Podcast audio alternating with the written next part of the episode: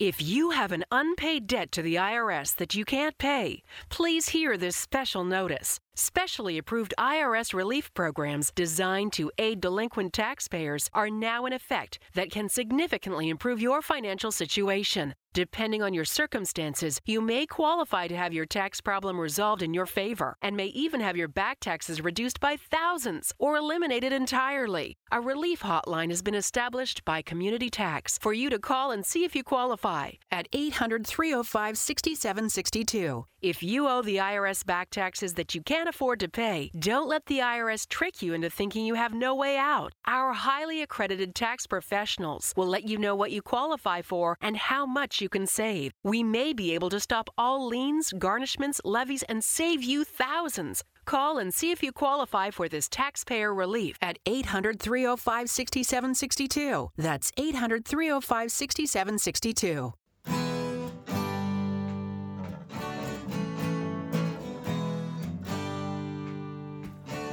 Bem-vindo a mais um podcast do Senhor Tanquinho. Eu sou o Guilherme. E eu sou o Rony. E aqui a nossa missão é deixar você no controle do seu corpo.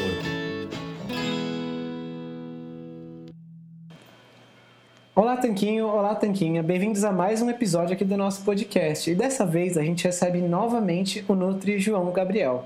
Tudo bom? Opa, pessoal, tranquilo? Tranquilo por aqui também. É, quem ouviu o podcast da semana passada, o primeiro episódio com o João Gabriel, e se você não ouviu, a gente recomenda muito que você escute assim que terminar esse daqui, vai perceber que a gente falou sobre dois assuntos, é, que foi refluxo e dieta low carb, e também falamos sobre colesterol, e essa semana a gente queria continuar falando com o João sobre sal e índice glicêmico, que na verdade a gente gravaria no episódio passado, só que ele acabou ficando tão completo e tão extenso que a gente achou melhor dividir em dois essa entrevista. Então, basicamente, a gente vai continuar quebrando os mitos aqui. Na semana passada foi alguns mitos sobre refluxo e colesterol. E nessa a gente vai começar quebrando um mito muito pervasivo na nossa cultura, que é a questão do sal. As pessoas têm medo de sal. Teve até um projeto de lei, uma época que impedia os restaurantes de colocarem saleiro na mesa tem todo um tipo de terror e é meio que todo mundo, entre aspas, sabe que sal faz mal. De onde veio isso e isso é verdade mesmo? Eu gosto de dizer que é, se tem algo na nutrição em que as evidências dizem exatamente o contrário do que a gente acredita e do que se fala, esse assunto é a questão do sal e do sódio. Porque existem inúmeros tópicos que a gente poderia discutir e abordar, que a gente veria várias inconsistências entre o que se acredita e o que se fala e o que a ciência mostra.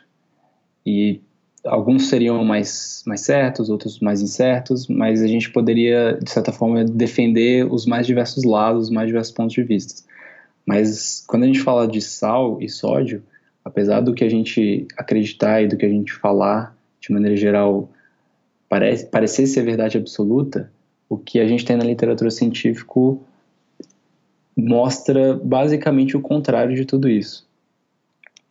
É, e o que vocês perguntaram, né, sobre a questão é, de como essa história toda começou, né, como toda a confusão começou. É, é um pouco difícil de dizer ao certo, mas o ponto chave, provavelmente, de quando a, a questão toda se consolidou, né, a questão de que a gente, da gente acreditar que o sal faz mal, provavelmente veio quando a gente começou a perceber nos estudos é, que existia uma relação entre é, pressão arterial e eventos de mortalidade cardiovascular, e ainda mais quando os primeiros medicamentos que reduziam a pressão arterial também começaram a mostrar redução no risco cardiovascular. E aí a gente começou a concluir o seguinte: se a gente dá um medicamento que reduz a pressão arterial e isso leva à redução do risco cardiovascular, logo a pressão arterial elevada é uma causa das doenças cardiovasculares e, consequentemente, tudo que leva ao aumento da pressão arterial também levaria ao aumento do risco cardiovascular.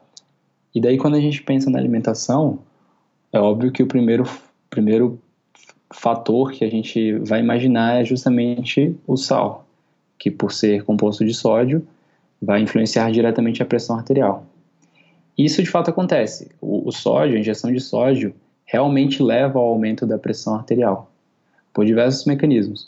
O, o principal tem a ver com o volume, é, o volume plasmático, né, o volume dentro do vaso sanguíneo, porque quando a gente é, faz um aumento é, no consumo de, de sódio, de sal, a gente aumenta a concentração de solutos né, dentro do vaso sanguíneo e, o, e a tendência do corpo é justamente fazer com que aconteça um aumento da água dentro do vaso. Por quê? Para novamente diluir e voltar ao equilíbrio natural de solvente e soluto dentro do vaso sanguíneo.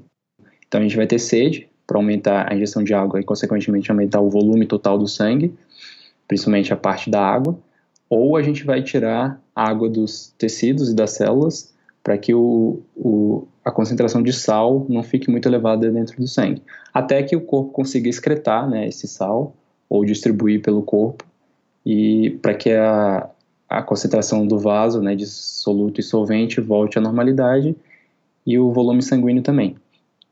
Mas a teoria vai seguir na a seguinte linha: se a gente tem uma, uma ingestão crônica aumentada de sal, a gente nunca vai dar tempo para o corpo é, reestabelecer o equilíbrio. Então a gente vai consistentemente e constantemente manter um nível elevado de, de soluto, né, de sal, de sódio no sangue, e consequentemente o volume é, dentro do vaso vai fazer pressão dentro desse vaso e, e por isso que a pressão arterial aumenta.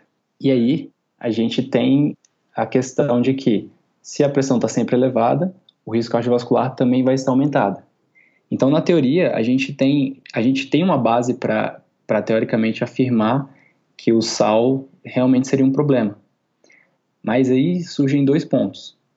O primeiro é o seguinte: só porque um medicamento ou qualquer outro tipo de intervenção, mas no caso um medicamento, reduz a pressão arterial e ao mesmo tempo reduz o risco cardiovascular, isso não quer dizer que esse medicamento é, no seu efeito final, que é a redução do risco cardiovascular, por exemplo, a redução do número de eventos cardiovasculares, de infartos que as pessoas têm, não quer dizer que esse, esse efeito final foi por causa da redução da pressão.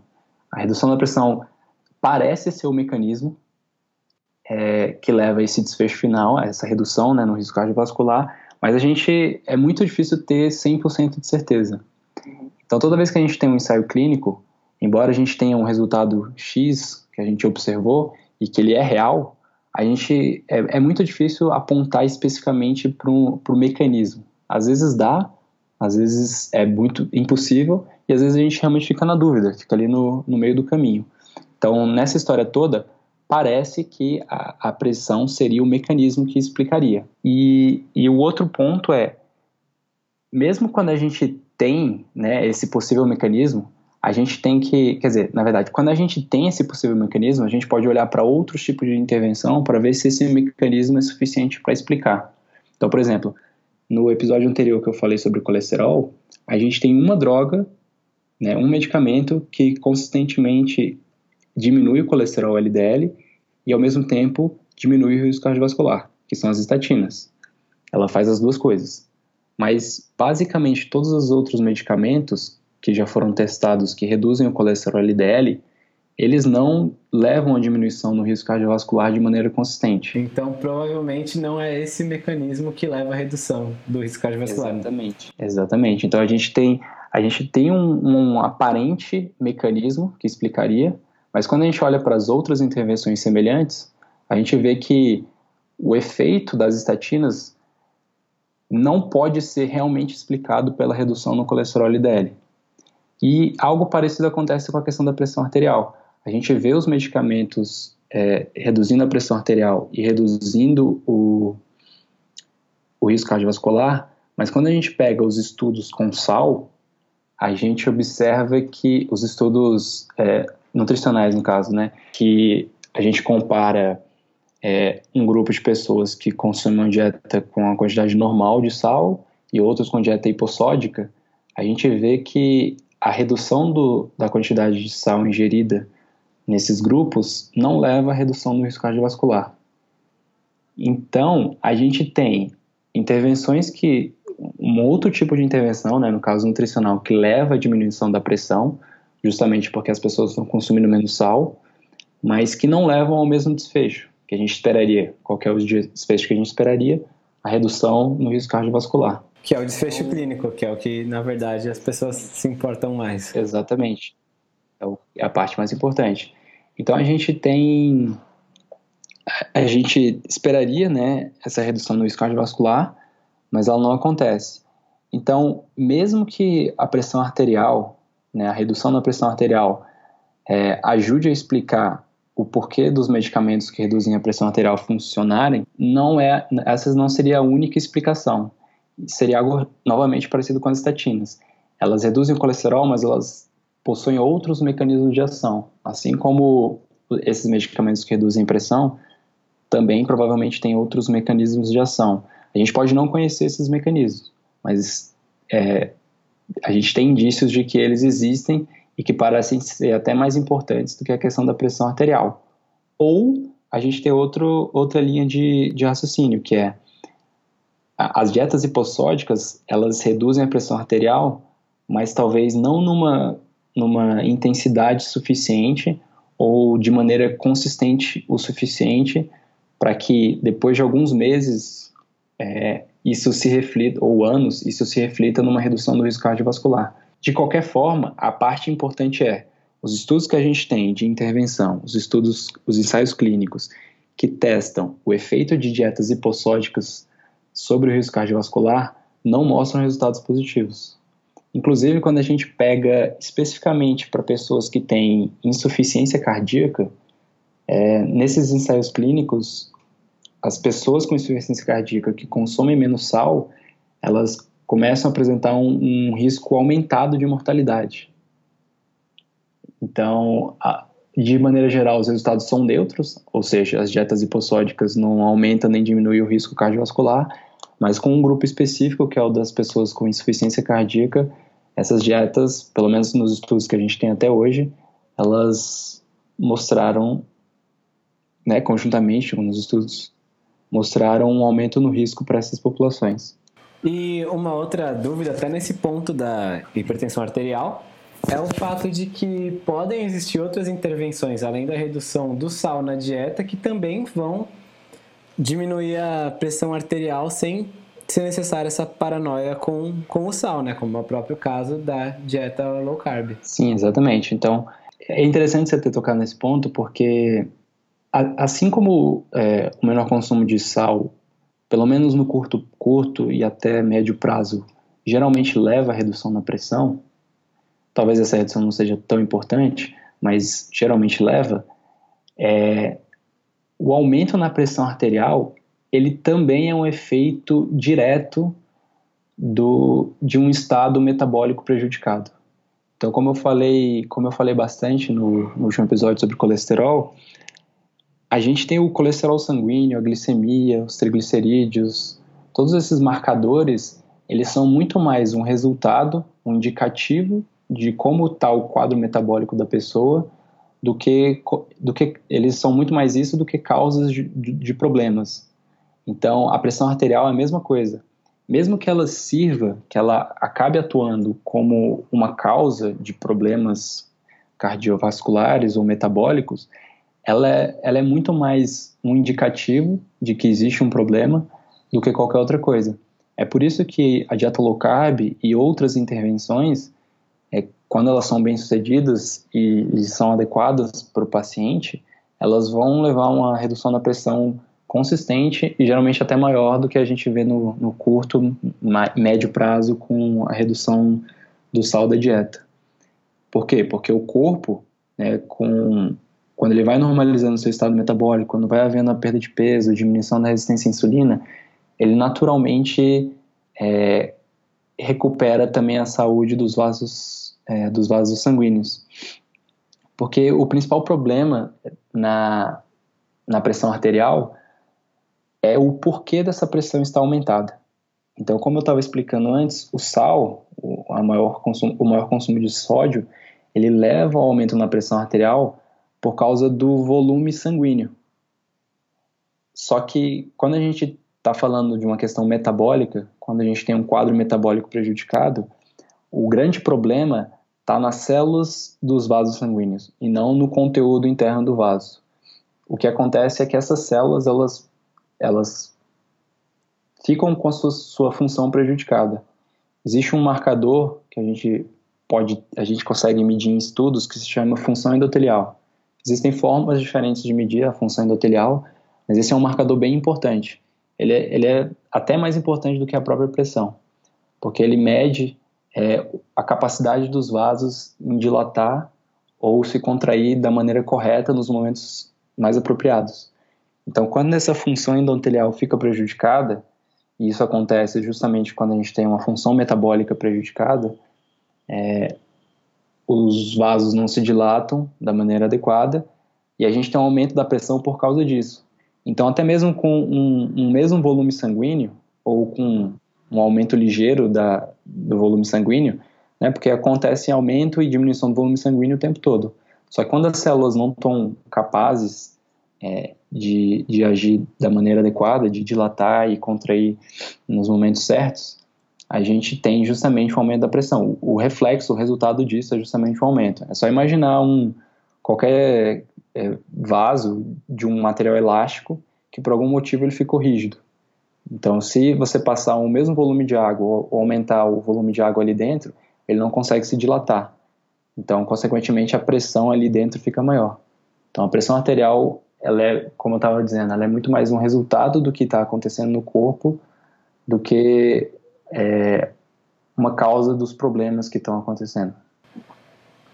É, então também tem muito a ver com isso, né? Quando a pessoa come muita comida processada, por exemplo, é, um grande problema está justamente né, de comer esse monte de lixo, acaba ingerindo muito sódio também, mas e acaba às vezes tendo mais perigos cardíacos justamente por comer mais porcaria, né? E, e essa questão de comer mais, mais sódio está embutida nisso, mas não necessariamente é só o sódio que faz mal para ela, mas sim a porcaria como um todo.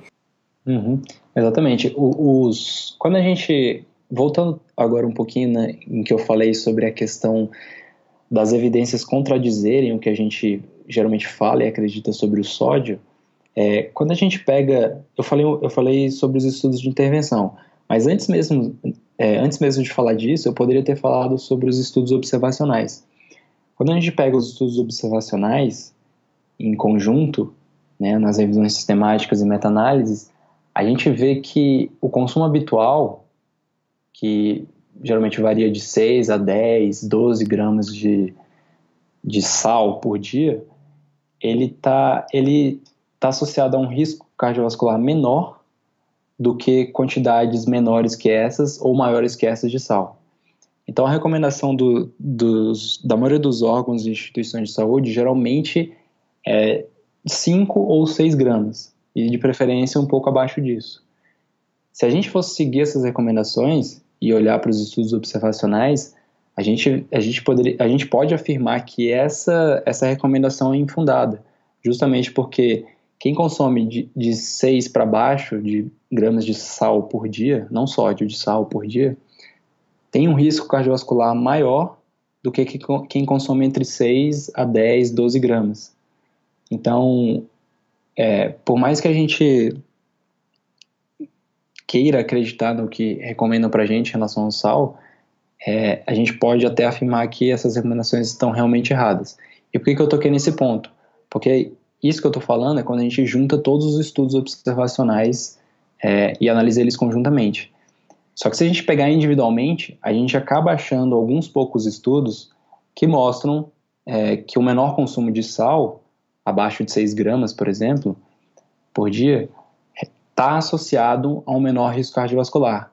E aí algumas pessoas poderiam usar esses estudos justamente para justificar as recomendações que a gente tem da, da Organização Mundial de Saúde, do Ministério da Saúde, enfim. É, mas esses poucos estudos que mostram que um menor consumo de sal está associado a um menor risco cardiovascular entram justamente nisso que você falou. É, provavelmente são pessoas que acabam consumindo menos sal ou porque é, consomem poucos produtos processados ou porque elas já têm hábitos de vida mais saudáveis como um todo. E aí, entre esses hábitos está justamente é, o menor consumo de sal, porque é uma recomendação que está totalmente difundida e que as pessoas que se alimentam bem tendem a seguir. É um viés, né? Que a pessoa ela já é um paciente saudável, digamos assim. Ela tende a, a já adotar outros hábitos saudáveis no seu dia a dia, alimentação. Uhum. Então é justamente isso que você comentou, né? Da questão da gente encontrar estudos associando menor consumo de sal com, com menor risco cardiovascular, provavelmente é muito mais é, um, um, efe, um, efeito, né? Um, um efeito mediado pelos hábitos das, das pessoas que já são saudáveis do que pelo sal exercendo efeito. E, e nessa questão dos estudos também, a questão do consumo de sódio com, a, com o risco, a gente tem um certo desenho também de que a partir de um certo patamar é muito perigoso o consumo de sódio. E igual você falou, abaixo de um certo patamar ele também deixa de ser positivo você reduzir mais. Então seria como se fosse um gráfico de uma curva em U, onde tem um certo patamar, digamos, ótimo de consumo, que é melhor do que consumir muito pouco ou muito demais. Exatamente. E essa curva em U que a gente observa nos estudos é, é mais ou menos isso que eu falei. Por que em U, né? É, o ponto, ponto mais baixo do U é onde tem o menor risco cardiovascular. Então, e, e dos estudos, esse ponto é justamente aquele que eu mencionei. É geralmente entre 6 a 10 ou 6 a 12 gramas de sal por dia. E o bom, digamos assim, é que a maioria das pessoas, tem um estudo que indica que 90% da população, mais ou menos, população mundial, é, estaria dentro dessa faixa de consumo, de 6 a 10 a 12 gramas por dia. Sempre que eu falei, com base nos estudos observacionais. E as pessoas que consomem menos que isso, elas têm um risco aumentado, por isso que a gente fala em U, né? Então, é, o, o, consumo que está no eixo X vai diminuindo e o risco que está no, no eixo Y vai aumentando. E a mesma coisa para o outro lado. Se a gente tem um consumo maior, aumenta também o risco. Então, aumenta o consumo lá no eixo X e o risco também aumenta no eixo, no eixo Y. E aí forma essa figura do U. Só que, novamente, né, isso são estudos observacionais e a gente está vendo apenas associações, não necessariamente causa e efeito. No caso das, das pessoas que consomem mais de, de 10 a 12 gramas por dia, provavelmente tem a ver com aquilo que você falou também, que é a questão do, das pessoas estarem consumindo muitos produtos processados. Então, para você conseguir consumir mais de 12 gramas de sal por dia, tem que se esforçar bastante. Não é nem um pouco fácil. Então, provavelmente é muito mais um reflexo da alimentação como um todo do que do sal em si. É, e, e, algo semelhante vale para as pessoas que consomem menos de 6 gramas. É, geralmente são pessoas que já estão com algum problema de saúde, que já recebem recomendação mais direta do, de um médico, por exemplo, para reduzir o consumo de sal. E, e aí o que acontece? Elas reduzem, só que como a gente já discutiu até que o sal realmente parece não, não ter um efeito direto o consumo de sal não, realmente não parece ter um efeito direto sobre é, o risco cardiovascular, pessoas, essas pessoas diminuem o consumo, mas isso não vai afetar a saúde delas. Elas vão continuar tendo um risco aumentado devido a outros fatores, devido, por exemplo, simplesmente ao fato de já estar com um problema. E aí o tempo passa e esse problema se, né, se agrava e se manifesta. Então a gente tem, na verdade, os estudos observacionais já desmentindo né, as recomendações, e isso por si só já seria suficiente para a gente afirmar que o consumo habitual da maioria das pessoas está ok. Justamente porque ali entre 6 a 10, 6 a 12 gramas, a gente está tá vendo o menor risco cardiovascular, comparados com consumos a menores ou maiores do que isso. Só que a gente ainda tem os estudos os ensaios clínicos que eu mencionei antes, que também mostram que é, consumir dietas com menos sal não afeta a saúde cardiovascular de pessoas com ou sem hipertensão. Então, a gente tem todo esse. É, é legal porque a gente tem. Talvez não exista nenhum assunto dentro da nutrição que as, as informações, os dados científicos encaixam tão, tão bem em mostrar a verdade sobre determinado assunto. É possível que estudos, principalmente ensaios clínicos futuros, mostrem que uma, uma dieta hipossódica melhora a saúde cardiovascular, diminui o risco cardiovascular? É possível, porque os ensaios clínicos até hoje não são tão bons assim. Poderiam ser melhores, poderiam ser maiores e de maior duração, por exemplo. É, mas isso é difícil de acontecer justamente porque é, a gente tem os estudos observacionais já mostrando que o consumo habitual não está associado com um risco maior. Então, até agora, é, a gente, o, o, máximo que a gente pode afirmar é isso. A gente não tem o sal afetando diretamente a saúde cardiovascular. Pô, bacana, João. Realmente, nossa, realmente uma aula sobre, sobre o sal. E você teria mais alguma coisa nesse tópico? Ou a gente pode passar para o próximo? Hum, ah, tem a questão do sal rosa, né? ah, essa é boa, é verdade. Que eu sinceramente não sei o, o quanto ele ainda está sendo comentado, mas é, é algo que surgiu, que até até alguns anos, né, estava muito em alta. É o sal rosa e também está incluindo é sal do Himalaia, só a mesma coisa? É, uhum. Também? Ah, tá bom. Só, pra, só porque tem gente que pode conhecer por um nome, por outro. É, o sal rosa do Himalaia. E, e os outros sais integrais, né, que a gente tem chamado mas o Sal Rosa foi o que mais ganhou destaque nos últimos anos. E, e assim, é, nesse, nesse ponto, a questão é ainda mais simples, porque a do sal, do sódio, especificamente, que a gente estava comentando até agora há pouco, ela é simples quando a gente olha né, resumidamente, é, mas ela tem muitos detalhes que você precisa conhecer e destacar, senão o conhecimento popular, né, esse conhecimento que está preso dentro da gente, ele vai prevalecer se você não mostra os pontos, né, a serem a, que, que merecem ser desmentidos. Mas a questão do, do rosa é bem mais simples, porque a gente simplesmente não tem estudos sobre o sal rosa. É, nem de composição, que na verdade a gente tem um, é, só que a gente tem zero estudos é, clínicos e, e, até observacionais. A gente não tem, a gente não sabe como o consumo de sal rosa está associado com os mais diversos marcadores ou desfechos de saúde. E a gente também não, não, não tem nenhum estudo clínico mostrando como a, a ingestão de sal rosa é, afeta a, sal, a, a, saúde como um todo, a pressão ou outros marcadores. Assim, a gente não tinha até algum tempo. De repente já até saiu é, nos, nas últimas semanas, talvez nos últimos meses, porque ou da gravação até a publicação desse episódio, mas até pouco tempo não tinha nada. E claro que é muito difícil para a gente acompanhar o tempo todo, né? Ninguém vai ficar checando todos os dias para ver se saiu algum estudo novo e tal. Então a gente a gente fala que até pouco tempo não tinha e provavelmente não tem. E mesmo que tenha, que tenha saído um agora, por exemplo, é, vai ser o primeiro, o segundo, enfim, ainda é, seria pouco para a gente afirmar qualquer coisa é, hum, a, a, mais sobre o Sol Rosa.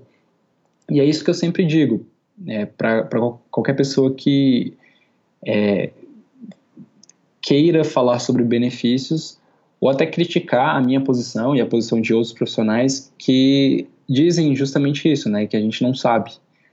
É, vamos esperar, é, é isso, a gente só não pode afirmar que tem. Pode ser que tenha algum benefício? Pode. Mas sem estudos a gente não pode afirmar. É, o, o texto que eu escrevi no meu blog sobre o sol rosa, ele é o mais lido até hoje. E, e o mais comentado disparadamente.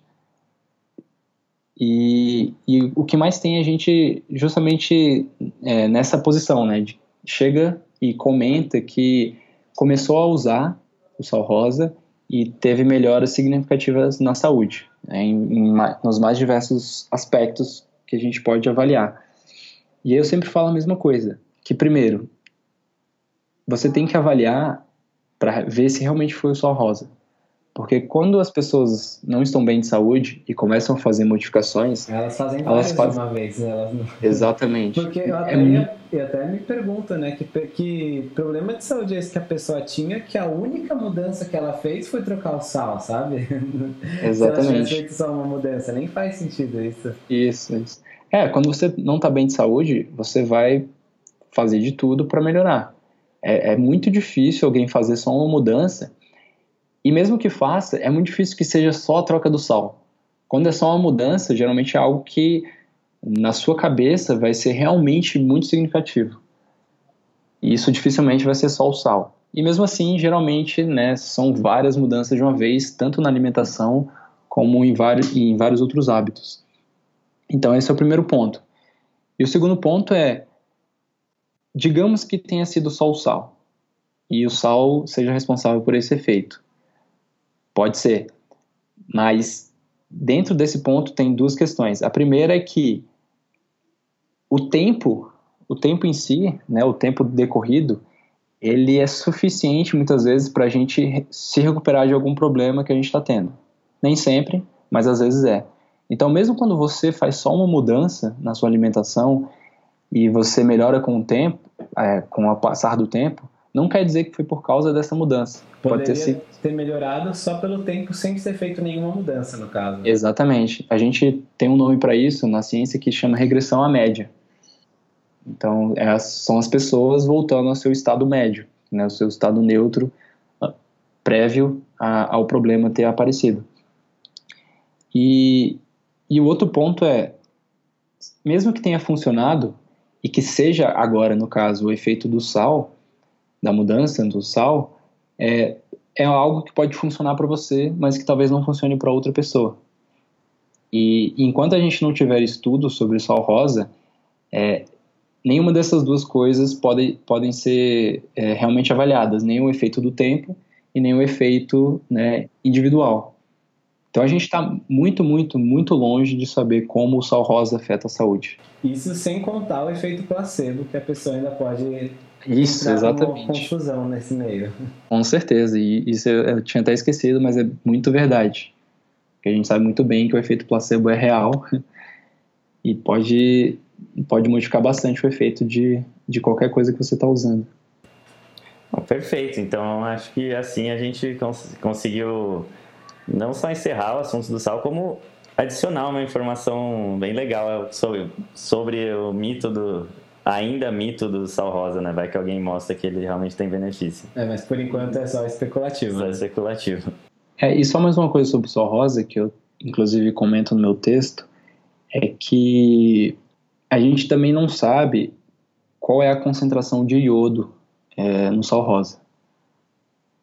Porque o, a gente tem o nosso sal refinado, que ele tem a fortificação obrigatória que ela não é, não é nada excepcional, mas ela é, é o mínimo ali que a gente precisa para manter bons níveis de níveis mínimos adequados de iodo no corpo. E quando a gente tem o sal rosas, como a gente não sabe é, qual é a qual é a concentração natural de iodo nele, é, a gente corre o risco dele das pessoas que estão substituindo não estarem ingerindo iodo em quantidade suficiente. Porque, por exemplo, o sal marinho mesmo, ele tem uma concentração de iodo que é 10 vezes inferior ao iodo é, do sal refinado que recebe a fortificação. Então, mesmo sal de uma fonte que teria um pouco mais de iodo, que seria o mar, a gente tem uma concentração baixa de, de iodo. Até porque a concentração total, a quantidade total de sal que a gente consome é, é pequena, né, em termos de gramas. Então a gente tem que ter, tomar cuidado né, para as pessoas que, que querem trocar o sal refinado pelo sal rosa, prestar atenção no iodo. Se você quiser fazer a troca e suplementar iodo, por exemplo, vá em frente, se você, se você tem condições para isso, mas é algo que precisa ser ressaltado. De repente, su vão surgir estudos mais para frente e mostrar que ele é uma excelente fonte de iodo, o sal rosa. Então, tudo bem a gente não teria que se preocupar nesse ponto da, da substituição. Certo. É, então é só mais um alerta né, para as pessoas que estão deixando de consumir o sal refinado, sal normal, que as pessoas chamam, por sal rosa, porque pode existir essa, essa alteração no nível de consumo de iodo sem que elas saibam, sem que elas percebam. Aí, ah, agora sim, agora sim o último ponto. É, também não afirmem que o sal rosa é rico em nutrientes, porque ele não é.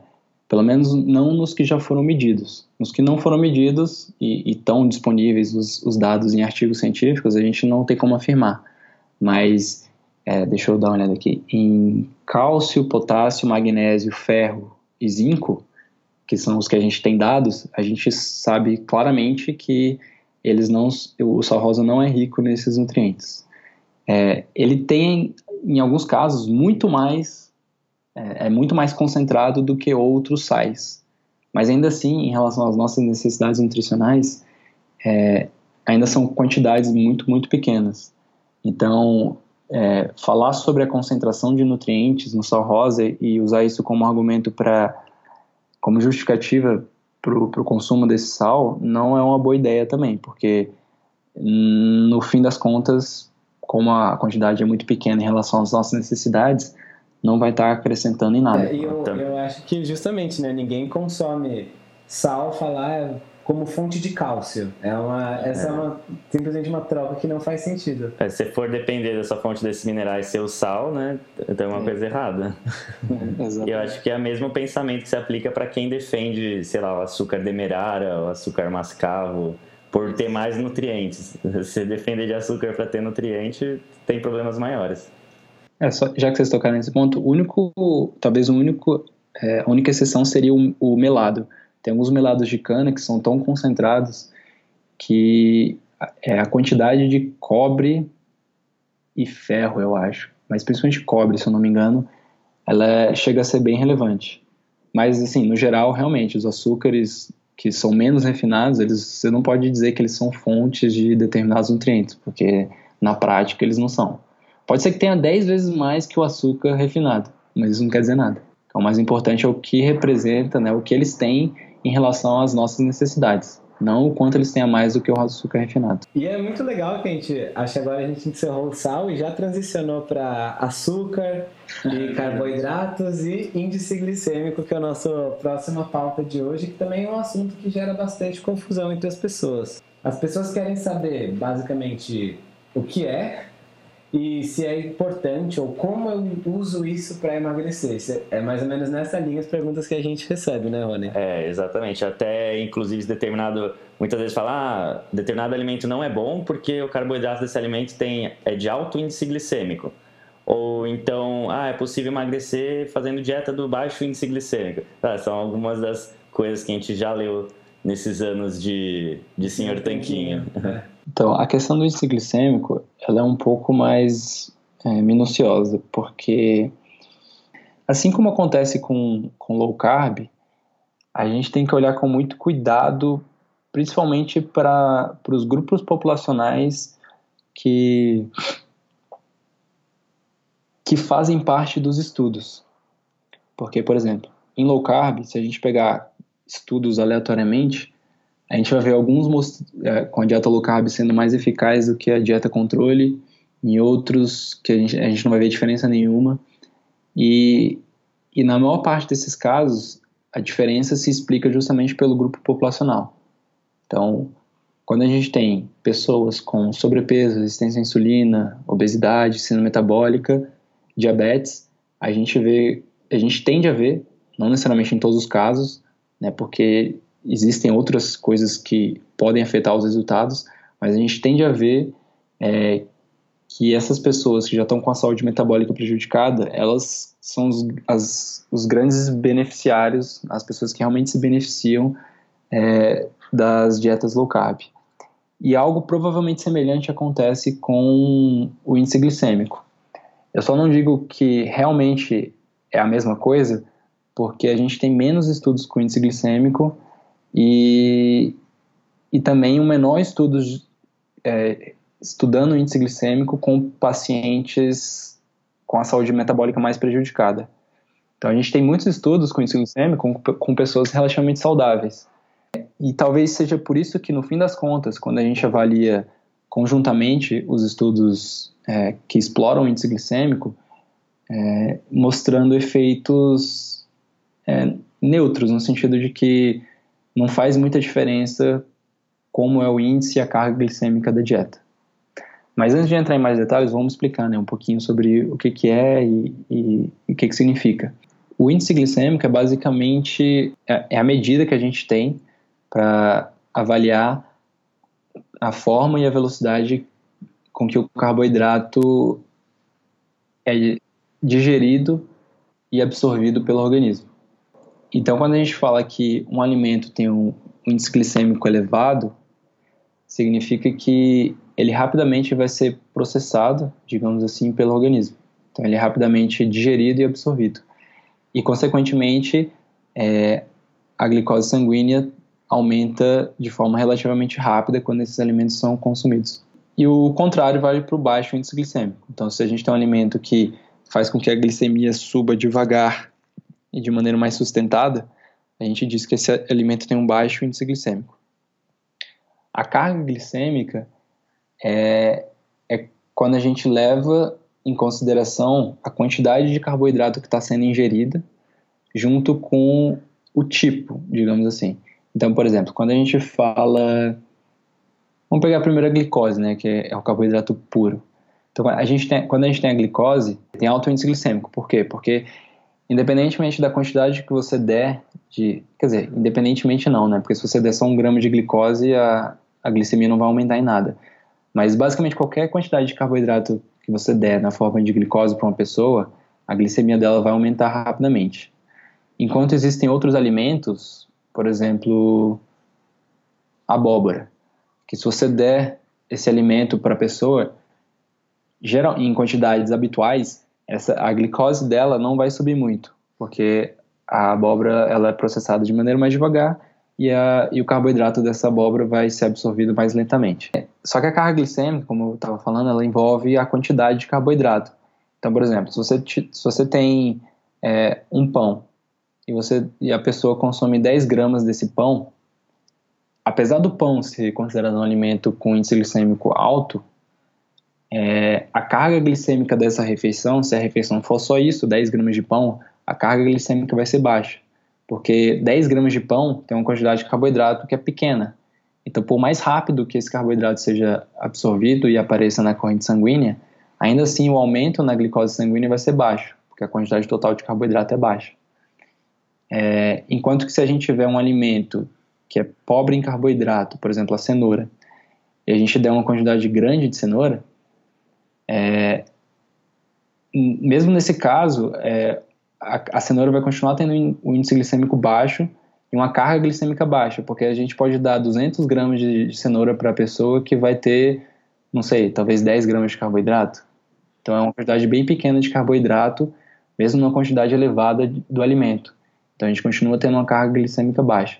Então a carga glicêmica ela depende é, das características intrínsecas do alimento, se ele é rapidamente absorvido ou não, além da quantidade total de carboidrato que tem nesse alimento enquanto que o índice ele é basicamente só as características intrínsecas. Então, falar só sobre índice glicêmico geralmente é um pouco errado porque a gente não está levando em consideração o quanto né, de cada um desses alimentos ricos em carboidratos a pessoa está consumindo. Não faz sentido num contexto de alimentação onde a pessoa sempre come alimentos em uma determinada quantidade, né? Exatamente. A quantidade varia, mas os efeitos vão variar com ela, então seria uma medida incompleta para condições de, de, alimentação. Você falou muito bem, o índice glicêmico é uma medida incompleta. Ele serve para algumas coisas no meio científico, mas quando a gente está falando em termos práticos, a carga glicêmica é sempre mais importante. E foi legal que você tocou justamente na cenoura e na abóbora como exemplos de índice glicêmico baixo e carga glicêmica geralmente baixo, já que eh, as pessoas não comem 200, 300 gramas de cenoura de uma vez, e mesmo que comesse tem poucos carboidratos, é, porque são justamente dois alimentos que muita gente que ainda não está tão familiarizado com dieta low carb, que chega até nossas mídias sociais, acabam torcendo o nariz, né? Justamente por falar, ah, mas cenoura e abóbora e beterraba geralmente tem muito carboidrato. Ou então falar, ah, aí a gente fala, não tem tanto assim. Aí a gente já viu gente falar, ah, não tem tanto, mas é de super alto índice glicêmico. Esse é o problema. E no caso não é nem uma coisa nem outra, né? É, sinceramente, de repente algum deles até é. Eu como, como conceito, assim, eu não tenho gravado boa parte dos alimentos. Eu teria que olhar nas tabelas, a gente tem tabelas para isso. Mas não é importante o índice glicêmico. Mesmo que algum desses alimentos tenha alto índice glicêmico, isso não importa. Porque como nas quantidades habituais eles têm baixa quantidade de carboidrato, é, o impacto sobre a glicemia vai ser baixo de qualquer jeito, tendo eles baixo ou alto índice glicêmico. Então essa que é a parte importante. Não, é uma pergunta quando as pessoas até falam alto, baixo, índice carga glicêmica, é, que tipo de valores elas talvez teriam que procurar ou quais tipos de referências elas teriam que, que ver? Porque é muito fácil você comparar. Com a glicose, tudo é, tem um índice glicêmico praticamente menor. Mas que tipo de, de parâmetros, assim, você deu um exemplo ótimo de 200 gramas de cenoura, que é uma quantidade considerável de cenoura, não vai ter um impacto grande na glicemia, e é uma quantidade considerável de comida. Então, para ser bem sincero, eu, eu como, como recomendação geral, eu até prefiro dizer para as pessoas simplesmente não se preocuparem com isso. Ótimo. Porque, assim, é, é um tipo de, de trabalho que mesmo que tenha algum efeito, algum, que dê algum resultado, a, a, influência vai ser, a influência desse resultado vai ser muito pequena. Por, e por que, que eu digo isso? Porque eu estou me baseando no, no, que os estudos é, que exploram carga glicêmica, índice glicêmico, mostram de resultados. Então, como eu estava falando lá um pouco antes, é, quando a gente analisa conjuntamente esses, esses trabalhos, a gente vê que geralmente é, as recomendações são dadas para as pessoas, né? Então a gente tem os estudos com um grupo controle e um grupo com modificação de índice glicêmico. No caso, geralmente vai ser uma redução de carga e de índice glicêmico da dieta. Então os pesquisadores vão lá, eles acompanham esses dois grupos e para um deles eles dá a recomendação de quais alimentos consumir. Ah, vocês vão consumir esses e esses alimentos porque eles têm baixa carga glicêmica e baixo índice glicêmico. E aí eles vão e são acompanhados por algumas semanas ou alguns meses. E aí quando a gente avalia conjuntamente esses estudos, a gente tem, tem que geralmente essas recomendações para é, se atentar ao índice e à carga glicêmica é, geralmente não, não, não são melhores, não produzem resultados melhores do que as dietas controle habituais. Como eu falei antes também, em alguns casos a gente vê resultados positivos, em outros não e tem grande chance de que os resultados positivos sejam observados provavelmente em pessoas que têm excesso de peso, resistência à insulina, síndrome metabólica. Por quê? Porque a gente entra no, num ponto justamente de interseção com, a, com as dietas low carb. Se a gente, com as dietas low carb, vê que as pessoas que mais se beneficiam são essas, as que já estão com o estado metabólico prejudicado, isso tem, também tem uma grande chance de acontecer com é, a questão da carga glicêmica e do, do índice glicêmico. Por quê? Porque quando a gente tem uma entrada mais rápida de nutrientes no corpo, que no caso seriam as dietas com alta carga glicêmica, é, o corpo também percebe isso. A cada refeição ele vai perceber isso como um momento de entrada do que parece ser um excesso de energia, um excesso de nutrientes. E aí ele, ele não vai responder bem assim como ele não responde bem a uma dieta rica em carboidrato. Então, quando a gente vê os resultados dos estudos que mostram benefícios das dietas de baixa carga glicêmica, provavelmente são nesses grupos populacionais. Mas, de qualquer forma, a gente tem né, consistentemente que não faz muita diferença. Então, e por que, que não faz muita diferença? Porque até no grupo controle desses estudos, é, as pessoas são geralmente são orientadas a consumir menos calorias. Então a gente vê que o principal fator que contribui com o resultado nesses casos é a ingestão calórica. E aí, em, caso, em alguns casos, um fator secundário seria é, essa preocupação com índice e carga glicêmica. É, mas não seria primordial. E aí, por que, que eu falei que eu prefiro recomendar que não se preocupem muito com isso? porque tem formas mais inteligentes de se trabalhar com isso, que é justamente é, o primeiro passo seria justamente a dieta low carb, porque com uma dieta low carb, mesmo que ela não seja muito restritiva, você necessariamente já vai estar consumindo uma dieta de baixa carga glicêmica. Não tem como. Qualquer dieta low carb é uma dieta de baixa carga glicêmica. Por causa mesmo da quantidade ingerida. É, é isso. Então, se você quer, se interessa por uma dieta de baixa carga glicêmica, é, opte por uma dieta low carb. É muito mais simples de você seguir e você já vai estar tá num, num, num, nível muito bom de.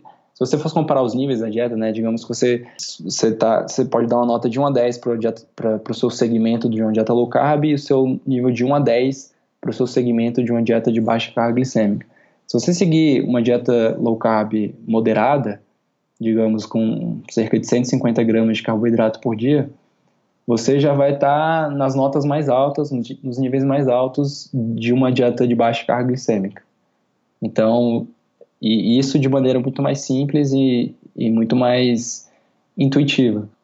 Você não vai precisar ficar olhando tabela. É isso que eu ia falar. Não vale o trabalho de carregar um monte de tabela de um lado para o outro.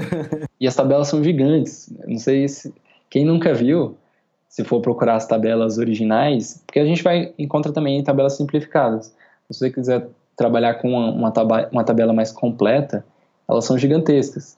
Só o tempo que você perderia ali olhando e checando, não vale a pena. Até porque você consegue alterar nas propriedades da velocidade de absorção dos nutrientes do alimento pelo modo de cozimento, pelo Também. preparo, se está mais líquido, mais sólido, enfim. É, são, assim, são muitos detalhes e é, igual você falou, é interessante tudo isso para um propósito científico. Assim, eu acho que a curiosidade de você ler um pouco e tal, mas realmente para uma condição de alimentação na vida das pessoas no dia a dia não vale o trabalho de, de carregar tabela de um lado para o outro e ficar fazendo conta de índice glicêmico. Uhum. E outra questão que eu queria mencionar é a seguinte: o mais importante de qualquer dieta que você escolher fazer, escolher seguir, é o, é, é o quão bem você consegue seguir ela e, o, e como ela impacta a sua saúde. Então, cada pessoa vai responder de forma diferente a dietas diferentes, para os alimentos em si da dieta, e, e ao estilo da dieta. Então, algumas pessoas vão ter mais facilidade de seguir alguns estilos e outras vão ter mais facilidade de seguir outros. Isso já é um fator bem importante para você decidir o que, que você quer. E, e se você tem é, você tem tempo e capacidade de seguir mais de uma dieta para experimentar ou porque você não se deu bem com uma anterior e agora vai seguir outra, você também com o tempo vai percebendo o que, que funciona melhor para você. E aí você pode definir é, qual vai ser a sua escolha final ou a sua escolha para aquele momento. E, e, eu digo isso porque os estudos com, com, com as dietas de, que mexem né, com carga e, e índice glicêmico, eles geralmente não mostram é, benefícios diretos em quase nenhum dos parâmetros que a maioria das pessoas afirma que funciona, para qual a, a, as dietas de baixo índice glicêmico e baixa carga glicêmica funcionam. Então, geralmente não mostram melhoras na glicemia. E, e, assim, tudo isso eu digo em relação aos grupos controle, né? Porque geralmente dentro do próprio grupo, as pessoas que seguem a dieta melhoram, mas as do grupo controle também melhoram comparativamente entre os grupos não tem diferença, é isso que eu quero dizer. E claro que, que entra a questão da adesão que você mencionou também. Exatamente por isso, exatamente por isso. Porque nesses estudos, muitas vezes, é, as pessoas que estão no grupo controle seguem super bem a dieta do grupo controle. E aí, consequentemente, elas também têm benefícios. Então, e, e aí nem sempre as pessoas do grupo da dieta que mexe com a carga glicêmica vai seguir tão bem. De repente até seria um pouco melhor a dieta, mas se você não tem tantas pessoas seguindo tão bem, o resultado final do grupo não vai ser tão positivo. Então tem detalhes como esse também. Mas assim, qualquer dieta que funcione bem para você, ela vai ser tão boa quanto uma dieta que mexe com carga glicêmica para quase tudo que se fala de benefícios dessas dietas. Então, controle da glicemia, fome, porque fala muito sobre a questão da fome, né, com, a, com índice glicêmico. É, o que mais? O, o próprio perda de peso e composição corporal, a gente vai sempre ter resultados que dependem muito mais de como você lida e se dá bem com a dieta do que com o índice glicêmico em si. E isso entra num tópico muito, muito legal que você mencionou da necessidade de experimentar e ver qual dieta funciona para você no sentido de que você consegue seguir. Porque, de fato, nada adianta você ter ah, uma dieta que funciona muito bem no papel para uma pessoa que eu não que eu não consigo seguir, por exemplo. E essa questão de, da necessidade de experimentar também se relaciona com a própria abordagem de low carb, low fat, índice glicêmico, porque uma dieta onde você muitas vezes tem de pensar menos ou já se adequa naturalmente ao padrão que você gosta mais de comer, seja em questão de frequência de refeições ou de composição geral, tudo isso vai influenciar nas suas chances de sucesso. E contar índice glicêmico das coisas parece ser uma das alternativas mais difíceis entre todas. Uhum, com certeza. E assim, eu, como eu sempre falo, independentemente de como vai ser, quais vão ser os alimentos, tem que focar na qualidade. Lógico que não, sou só eu que falei isso. É, qualquer profissional de saúde, qualquer pessoa que trabalha com saúde hoje, né, em relação à alimentação, vai falar isso. Se ela tiver é, minimamente consciente do, do que está acontecendo e de qual é o papel da alimentação na saúde. Mas essa é a parte mais importante, é você escolher alimentos não processados, porque naturalmente são eles eles vão servir como a base de qualquer coisa, seja se você quer manter sua saúde, se você quer perder peso, se você quer melhorar algum aspecto da sua saúde, essa sempre vai ser a base mais importante na alimentação. E, e mesmo que se o alimento tem alto índice glicêmico, até alta carga glicêmica, se ele for natural, dificilmente ele vai ter um impacto negativo. Lógico que existem casos e casos, mas se você seguir primeiro a regra, digamos assim, é, do alimento não processado, é, você vai estar tá bem. E depois, se for o caso, você pode começar a pensar em outras coisas, mas pensa nisso primeiro. Eu acho que esse ponto que você tocou é legal, até que a gente, uh, anteriormente, sobre o, o sal, falou dos alimentos processados, agora está tocando nesse alimentos processados de novo. E também acho que nessa questão do índice glicêmico, algumas pessoas acabam falando, ah, então eu vou acabar substituindo o açúcar por xarope de agave, por exemplo, porque tem um menor índice glicêmico. Só que aí acaba não se atentando justamente à questão da carga glicêmica. É, o é, fato de que ele é basicamente frutose, no caso, por isso ele tem baixo índice glicêmico. Só que às vezes as pessoas estão tão preocupadas em procurar uma solução processada que resolva o problema delas, que aí uhum. as pessoas que vendem xarope de agave falam: ah, ele é bom porque tem baixo índice glicêmico. A pessoa, ah, índice glicêmico, isso deve ser importante. Vou ingerir esse monte de adoçante, esse monte de açúcar, que é basicamente açúcar processado, porque tem baixo índice glicêmico. E ela não fez exatamente o exercício que você propôs, de pensar em uma alimentação com menos processados e talvez ter que fazer algumas mudanças talvez até desconfortáveis, né? Evitar tanto o sabor doce. Não tem como ela buscar simplesmente um substituto para o açúcar só porque tem baixo índice glicêmico. Vai ser mais desconfortável fazer essas mudanças, mas às vezes a indústria se aproveita da inocência das pessoas para vender. Com certeza. É, isso aí é, é a indústria se aproveitando de como as pessoas se comportam, né? Porque isso acontece bastante. Eles usam alegações que parecem fazer sentido, parecem ser importantes, mas que não são.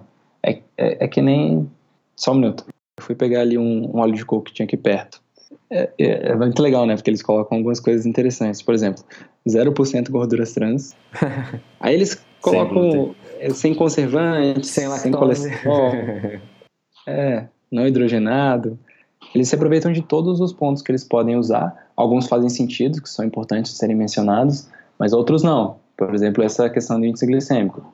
Qualquer açúcar diferente do açúcar refinado que tiver menor índice glicêmico, eles vão se aproveitar para falar disso, mesmo que seja basicamente irrelevante naquele contexto. Eu acho que nesse ponto aí, o ideal, né, seria a pessoa consumir tão pouco açúcar, tão eventualmente, uma vez ou outra, que não importaria a fonte de açúcar que ela está consumindo, seja refinado ou outro, porque vai ser tão pouco que não vai ter impacto na alimentação dela de longo prazo. Exatamente, isso faz todo sentido. E essa questão, você até mencionou o óleo de coco, ele tem esses, essas propagandas, né? Não tem gordura trans, poderia ter uhum. baixo índice glicêmico, não sei o que está no rótulo específico. É, poderia colocar. Poderia colocar também. Mas aí você veria talvez um óleo vegetal ultraprocessado e colocar pobre em gorduras saturadas ou uhum. sem colesterol. Então, sem glúten. É, eles vão se aproveitando e, e realmente querendo vender, só que quem, quem sofre com isso é a população que não tem muito discernimento mesmo pelo menos quem não ouviu os nossos podcasts, né? O que a gente gravou com você anterior e esse. Muitas vezes a pessoa ela não tem esse, esse conhecimento para poder fazer as melhores escolhas. Por isso, justamente, que essa regrinha prática de comida pouco processada é tão boa, porque as pessoas conseguem se orientar mais ou menos com isso é foi plantado e colhido e agora eu posso comer, em vez disso foi plantado, colhido, refinado, processado, com alvejante, com não sei o quê. É isso. É, e, é, e, junto com essa, eu sempre gosto de falar também o seguinte: é, como regra, quanto menos modificado foi até chegar ao prato, melhor. Porque às vezes, é, às vezes falar sobre, ah, sobre não processado pode ficar um pouco vago. A pessoa, ah, tá, mas o que, que é não processado? O que, que é é, o que, que pode ser considerado como processamento e o que não? Porque, por exemplo, é, qualquer carne, basicamente qualquer alimento, tirando é, alguns vegetais, eles não vão ser processados. Mas boa parte dos alimentos que ainda são saudáveis, eles foram processados. E o maior exemplo que eu uso geralmente são as carnes. Qualquer carne que você for comprar, ela foi processada, porque ela foi cortada, né, e, e ela, ela foi separada, né, em cortes. Então, é, a gente tem ali um alimento que foi processado, mas quando a gente fala não processado, não é esse tipo de processamento que a gente quer dizer. É justamente quando o alimento ele deixou de, de ter suas características naturais. Até porque as pessoas uh, comeram sempre a vida toda basearam a alimentação em pão e macarrão e muitas vezes podem achar que isso é um alimento não processado. Falar, ah, mas então macarrão não é comida de verdade? Por que, que Exatamente. pão não é comida de verdade? Uhum. Só pegou ali três ingredientes e fez, né? É. E, bom, então, e sobre o índice glicêmico, João, você acha que. Como a gente, gente pode resumir, assim, para fechar os pontos principais desse debate? Eu acho que, na, na nosso ver, um, um ótimo resumo seria justamente o de que não importa muito no dia a dia das pessoas, provavelmente não é o melhor é, objeto, né, a melhor meta para você acompanhar o índice glicêmico dos alimentos, mas e o que mais você gostaria de acrescentar nesse ponto? Eu gostaria de acrescentar primeiro que o óleo de coco aqui que eu estou olhando, ele fala sem glúten. é, mas em relação ao índice glicêmico, eu acho que a gente pode... É, esse ponto que vocês tocaram é importante, é, que geralmente na prática não vai ser uma, uma boa estratégia, porque vai dar muito mais trabalho do que poderia dar de resultado. Junto com isso, se você consumir alimentos naturais, é, você já está meio ou mais que isso do caminho andado. E, e, se você pode se beneficiar de um controle maior dos carboidratos da alimentação, isso, no caso, né, como eu falei, pessoas com resistência à insulina, diabetes, síndrome metabólica, é, excesso de peso, é muito melhor você seguir uma dieta low carb, mesmo que não seja uma dieta low carb muito restrita, do que seguir uma dieta que mexe com índice glicêmico e glicêmica. Primeiro porque os seus resultados provavelmente vão ser melhores, e só por isso já, já seria suficiente. E segundo porque, na prática, para quase todo mundo, é muito mais simples, muito mais fácil. Em alguns poucos casos, por exemplo, pessoas que, digamos, que estão dependentes, entre aspas, de carboidratos, elas poderiam, por causa das escolhas alimentares, elas poderiam se dar um pouco melhor com dietas que mexem com carga e índice glicêmico, porque teoricamente você tem um acesso maior a alimentos que são ricos em carboidratos. Ainda assim, se você faz uma dieta é, low carb não muito restritiva, você consegue incluir boas quantidades de carboidrato. É, se, por exemplo, 150 gramas de carboidrato é mais do que parece. Qualquer pessoa que já, já mediu e, e não sei, pesou os alimentos, ela sabe que 150 gramas de carboidrato não é pouco. Então, até para uma pessoa que é, no, no momento inicial esteja, entre aspas, mais dependente dos carboidratos, ela ainda assim consegue ter uma gestão bem razoável de alimentos que ela poderia sentir falta, por exemplo, porque isso poderia ser um fator determinante da falha dela com a dieta, né, uma restrição muito grande num primeiro momento. Então, até mesmo para esses casos, é, uma dieta low carb vai ser tão boa é, no sentido prático de adesão e provavelmente mais eficaz do que uma dieta que mexe com carga e índice glicêmico. Então, resumindo agora em poucas palavras, em termos práticos, a dieta de, que mexe com índice glicêmico e carga glicêmica não, não é muito boa. Procure se alimentar com alimentos de verdade. Quanto menos processado o alimento for, melhor. Mesmo que ele seja rico em carboidrato, não se preocupe inicialmente tanto com isso. E se você for ou estiver precisando se atentar mais aos carboidratos, prefira uma dieta low carb, mesmo que ela não seja muito restritiva, porque é, a simplicidade vai fazer toda a diferença e em termos de resultados ela provavelmente vai ser melhor. Exato, nossa, perfeito. Foi um ótimo resumo.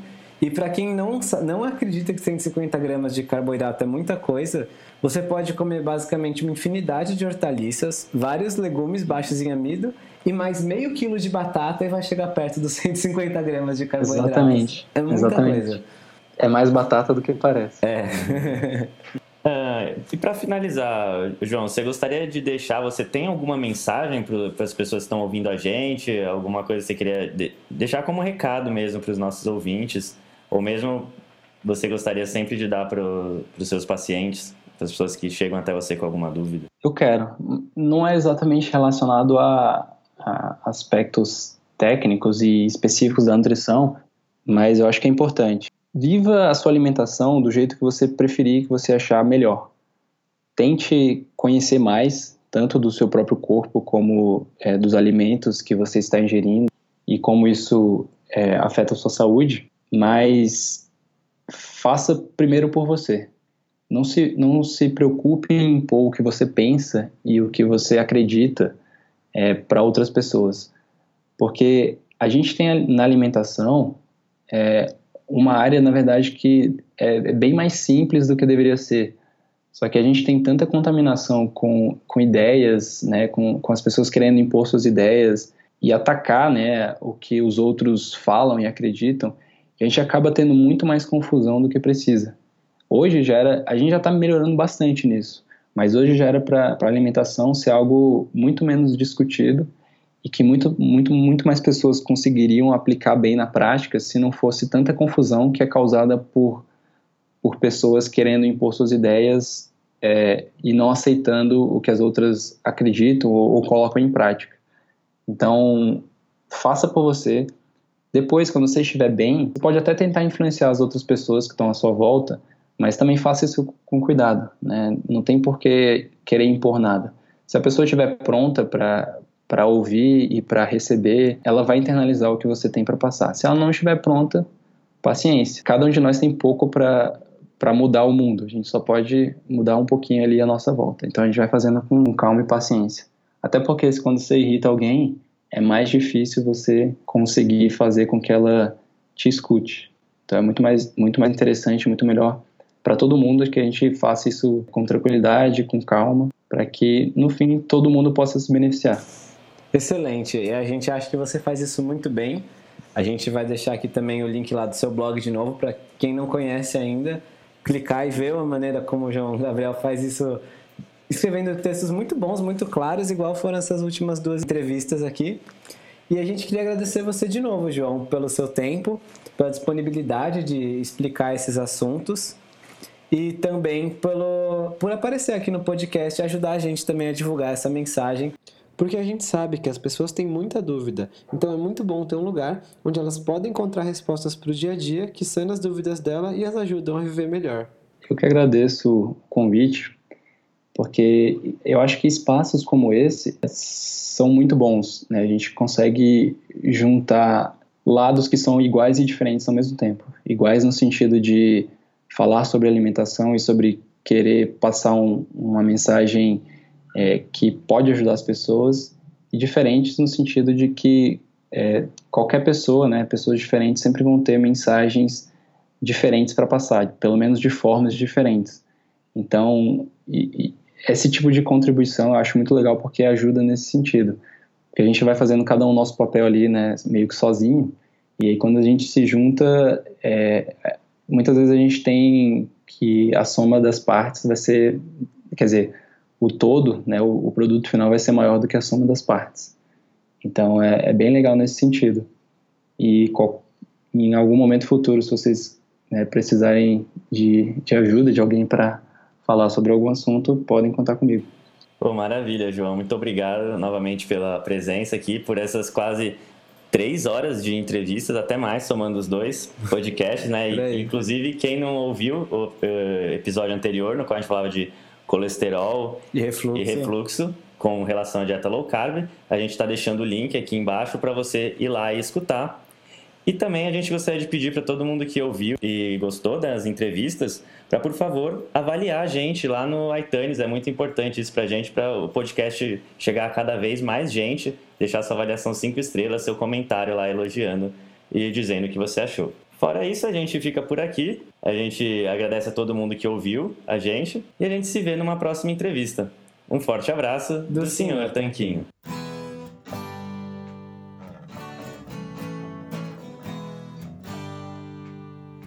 Você acabou de ouvir mais um episódio do podcast do Senhor Tanquinho.